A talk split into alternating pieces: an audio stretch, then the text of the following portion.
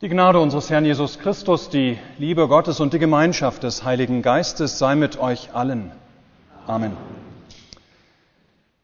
Hört Gottes Wort, das dieser Predigt heute zugrunde liegt. Es steht geschrieben beim Propheten Jeremia im 14. Kapitel. Dies ist das Wort, das der Herr zu Jeremia sagte über die große Dürre. Juda liegt jämmerlich da, seine Städte verschmachten. Sie sinken trauernd zu Boden und Jerusalems Wehklage steigt empor. Die Großen schicken ihre Diener nach Wasser, aber wenn sie zum Brunnen kommen, finden sie kein Wasser und bringen ihre Gefäße leer zurück. Sie sind traurig und betrübt und verhüllen ihre Häupter. Die Erde ist rissig, weil es nicht regnet auf das Land. Darum sind die Ackerleute traurig und verhüllen ihre Häupter. Selbst die Hirschkühe, die auf dem Felde werfen, verlassen die Jungen, weil kein Gras wächst. Die Wildesel stehen auf den kahlen Höhen, Höhen und schnappen nach Luft wie die Schakale. Ihre Augen erlöschen, weil nichts Grünes wächst. Ach Herr, wenn unsere Sünden uns verklagen, so hilf doch um deines Namens willen. Denn unser Ungehorsam ist groß, womit wir wider dich gesündigt haben. Du bist der Trost Israels und sein Nothelfer. Warum stellst du dich, als wärst du ein Fremdling im Lande und ein Wanderer, der nur über Nacht bleibt? Warum bist du wie einer, der verzagt ist und wie ein Held, der nicht helfen kann? Du bist ja doch unter uns, Herr, und wir heißen nach deinem Namen. Verlass uns nicht. Amen. Liebe Gemeinde, wir kennen ziemlich genau die Jahre, in denen der Prophet Jeremia gelebt und gewirkt hat. Wann genau aber diese große Dürre stattgefunden hat, von der er berichtet, das können wir heute nicht mehr genau sagen. Es wird wohl irgendwann im ausgehenden siebten Jahrhundert vor Christus gewesen sein, das heißt vor circa gerade einmal mehr als 2600 Jahren. Auf jeden Fall beschreibt Jeremia eine katastrophale Dürre im Lande Juda. Eine Dürre, die das ganze Land und seine Städte betroffen hatte. Die Menschen lagen auf den Knien und ihr Klagegeschrei erhob sich im Tempel von Jerusalem. Wieder, wann genau diese Dürre stattgefunden hat und über was für einen Zeitraum hin sie sich wohl erstreckt hat, das können wir heute nicht mehr genau feststellen. Aber wir haben Einzelbilder in unserem Abschnitt aus dem Jeremia-Buch, die uns das ganze Ausmaß dieser Katastrophe damals erahnen lassen können. Da ist die Rede von begüterten Kreisen, die ihre Diener nach den weiter entfernten Brunnen schicken können. Die eigenen Brunnen sind längst trocken. Die doch aber enttäuscht auch von den weiter entfernten Brunnen mit leeren Gefäßen zurückkommen. Ebenso werden uns Bauern vor Augen geführt, die in dem ausgetrockneten Boden nicht arbeiten und nicht ernten können. Ihre Lebensgrundlage, zugleich die Lebensgrundlage vieler aller oder Lebensgrundlage vieler, vieler anderer Menschen bedroht. Es werden zwei Beispiele aus der Tierwelt noch gebraucht von Jeremia, um zu vervollständigen, wie erschütternd diese Not damals war. Selbst die Hirschkuh, die zärtliche Tiermutter, verlässt ihr kaum geborenes Junges, weil sie kein Futter mehr findet. Und die Esel, die doch bekannt dafür sind, dass sie extrem zäh sind. Ja, diese Esel, die sind durch Hunger, durch Durst und Hitze erschöpft dass sie mit aufgesperrtem Maul wie die gierigen Schakale auf den Höhen nach frischer Luft schnappen. Erloschenen Blicks, wie Jeremia berichtet, ein unheimlich eindrucksvolles Bild der leidenden Kreatur, damals zur Zeit einer großen Dürre. Apropos eindrucksvolles Bild der leidenden Kreatur. In einem wasserreichen Land wie Deutschland tun wir uns schwer damit, so richtig nachvollziehen zu können, wie es wohl damals gewesen sein muss, eine Dürre in diesem Ausmaß zu erleben, wie sie oder wie die Menschen damals in Juda sie erlebt haben. Und doch drängen sich seit Jahren immer mehr und mehr auch eindrucksvolle Bilder von der durch Wetterextreme und Katastrophen leidenden Natur uns auf, aus aller Welt, sodass diese Bilder, die Jeremia hier beschreibt, für uns tatsächlich auch in Mitteleuropa immer nachvollziehbarer werden. Die Erde ist rissig, weil es nicht regnet auf das Land, schreibt Jeremia. Ja, mit diesen Worten können wir auch in Mitteleuropa immer mehr anfangen.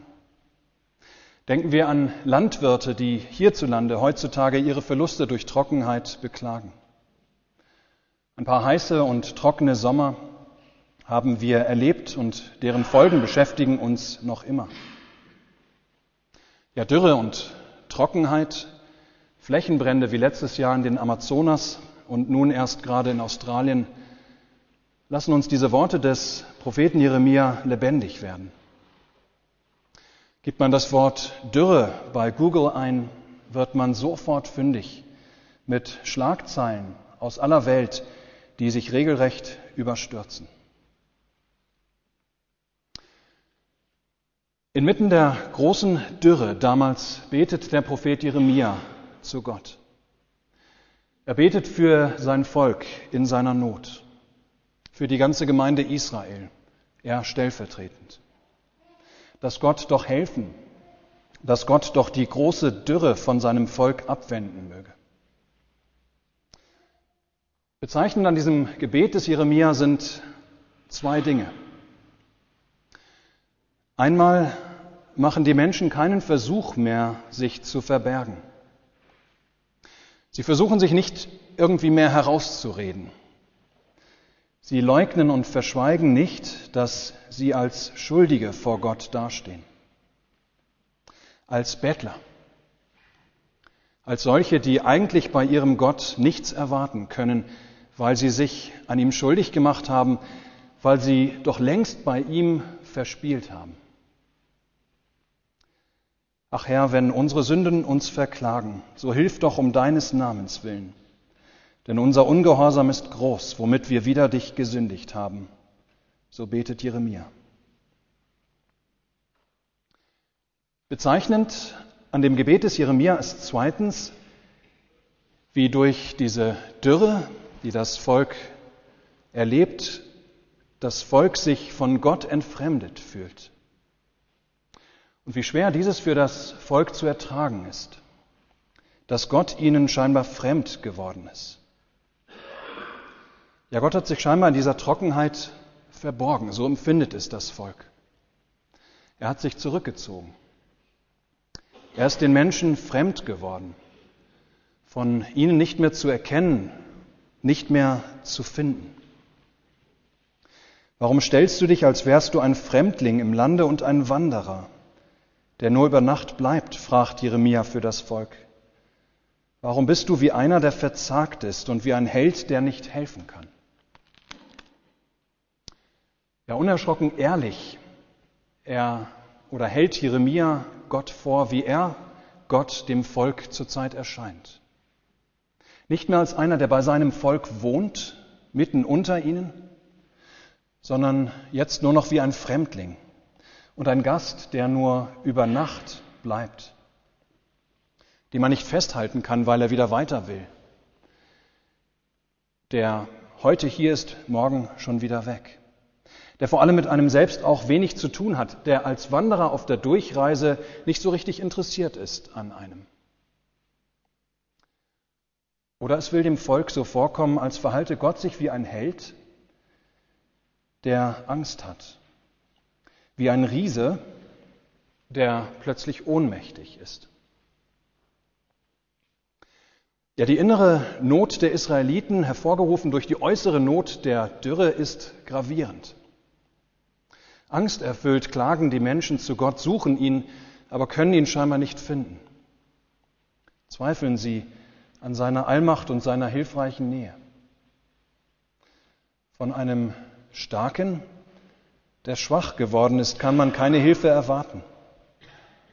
Auch nicht von einem Gast, der nur vorübergehend da ist, der nicht bei einem wohnt und bleibt.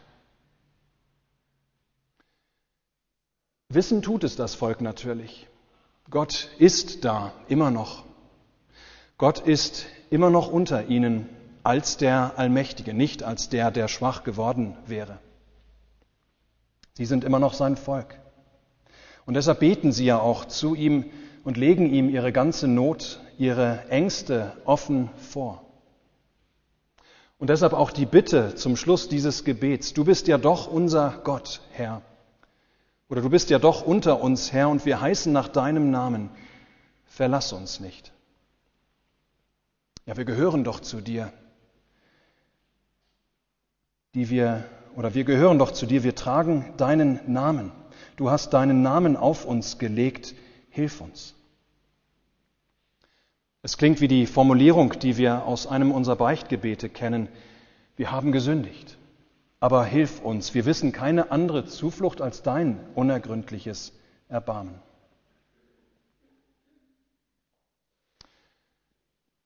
Liebe Gemeinde, aus dem größeren Kontext unseres Predigtwortes wird klar, dass diese große Dürre, die das Volk damals erlebt, die das Volk heimgesucht hat in Juda, aus dem größeren Kontext wird klar, dass diese große Dürre eine Strafe Gottes für sein ungehorsames Volk war.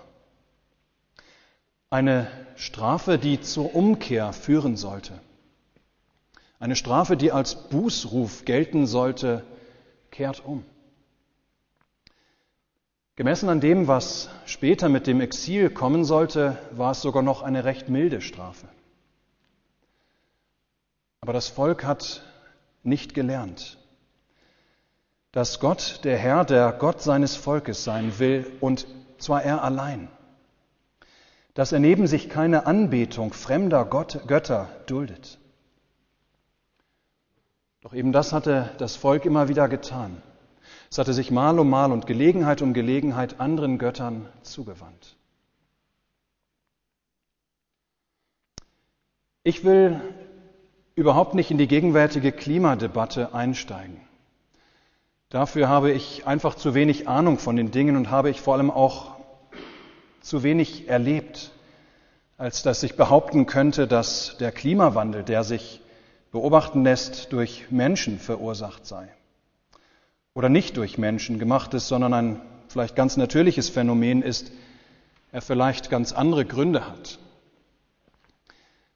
Ich kann auch nicht sagen, ob der Wandel im Klima, die Wetterextreme, die sich anscheinend häufen, der Anstieg der Durchschnittstemperatur, die Trockenheit in unseren letzten Sommern, ja, ich kann nicht behaupten, dieses alles, wenn es denn so ist, sei eine Strafe Gottes für uns Menschen und unser schuldhaftes Verhalten. Es könnte durchaus so sein. Ich kann es aber nicht genau sagen, dafür bin ich zu wenig Prophet. Was ich aber sagen kann, ist dies. Das letzte Sagen in Sachen Klima, das hat Gott. Gott ist der Herr der Natur. Er bestimmt über Dürre und Flut, über Sommer und Winter, über Tag und Nacht. Unsere Erde vollzieht nicht eine Drehung um ihre Achse oder um die Sonne ohne Gott. Kein Wettersystem geht über die Erde her, ohne dass Gott selbst nicht in, mit und unter dem Geschehen auch der Natur und seiner Gesetze am Werk ist.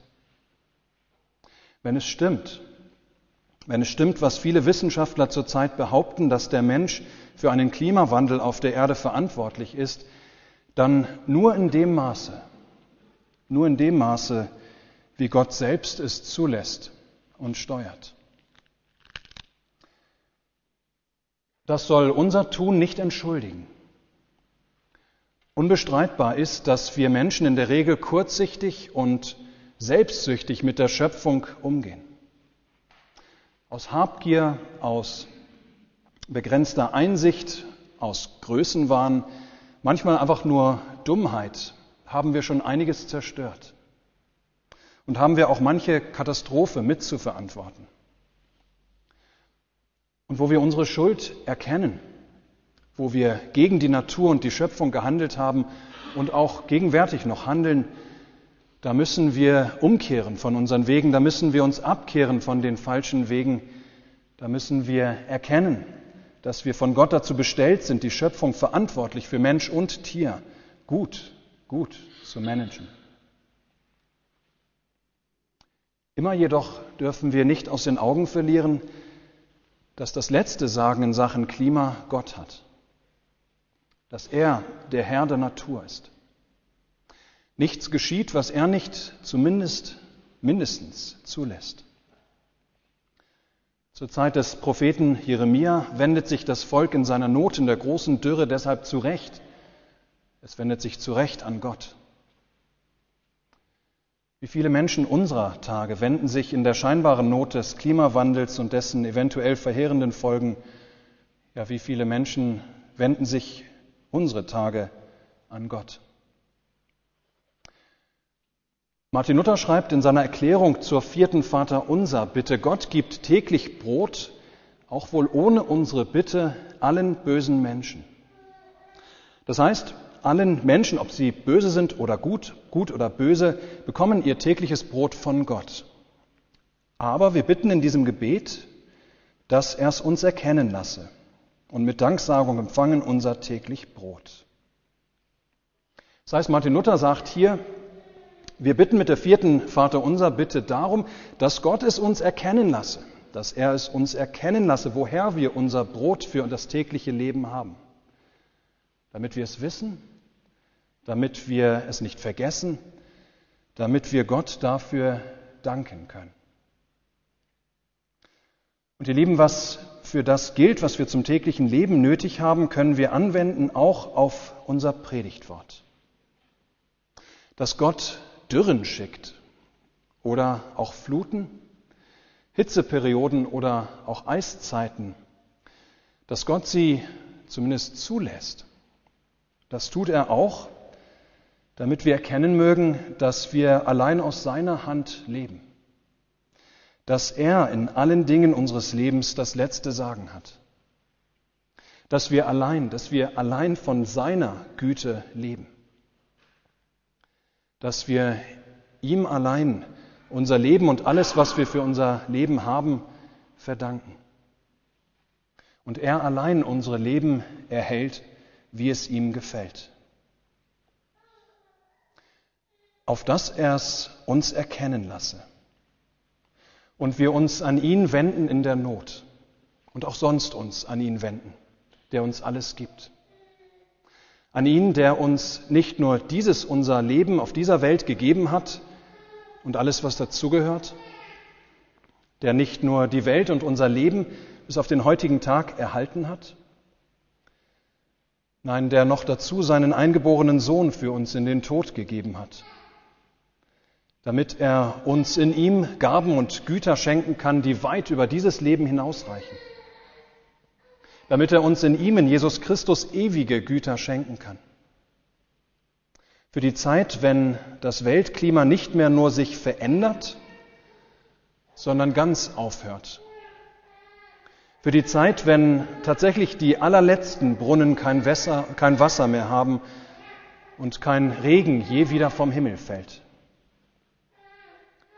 auf dass er es uns erkennen lasse, dass der Mensch nicht von Brot allein lebt, dass das Leben mehr ist als Brot und auch als Wasser. Brot ist schön, Wasser ist nötig zum Leben auf dieser Erde. Aber beides ist nicht alles. Wahres Leben ist mehr als das Leben auf dieser Erde. Durch Jesus Christus gesandt von Gott in unsere Welt, haben wir Zugang zu dem wahren Leben. Übrigens gibt es sie gleich hier wieder zu essen und zu trinken. Die Speise des ewigen Lebens, die so viel mehr schenkt als gewöhnliches Brot und Wasser, die auch von keiner Klimakatastrophe betroffen ist. Aus der Hand ein und desselben Gottes. Amen.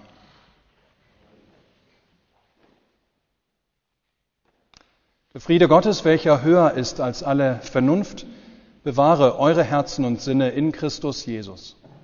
Amen.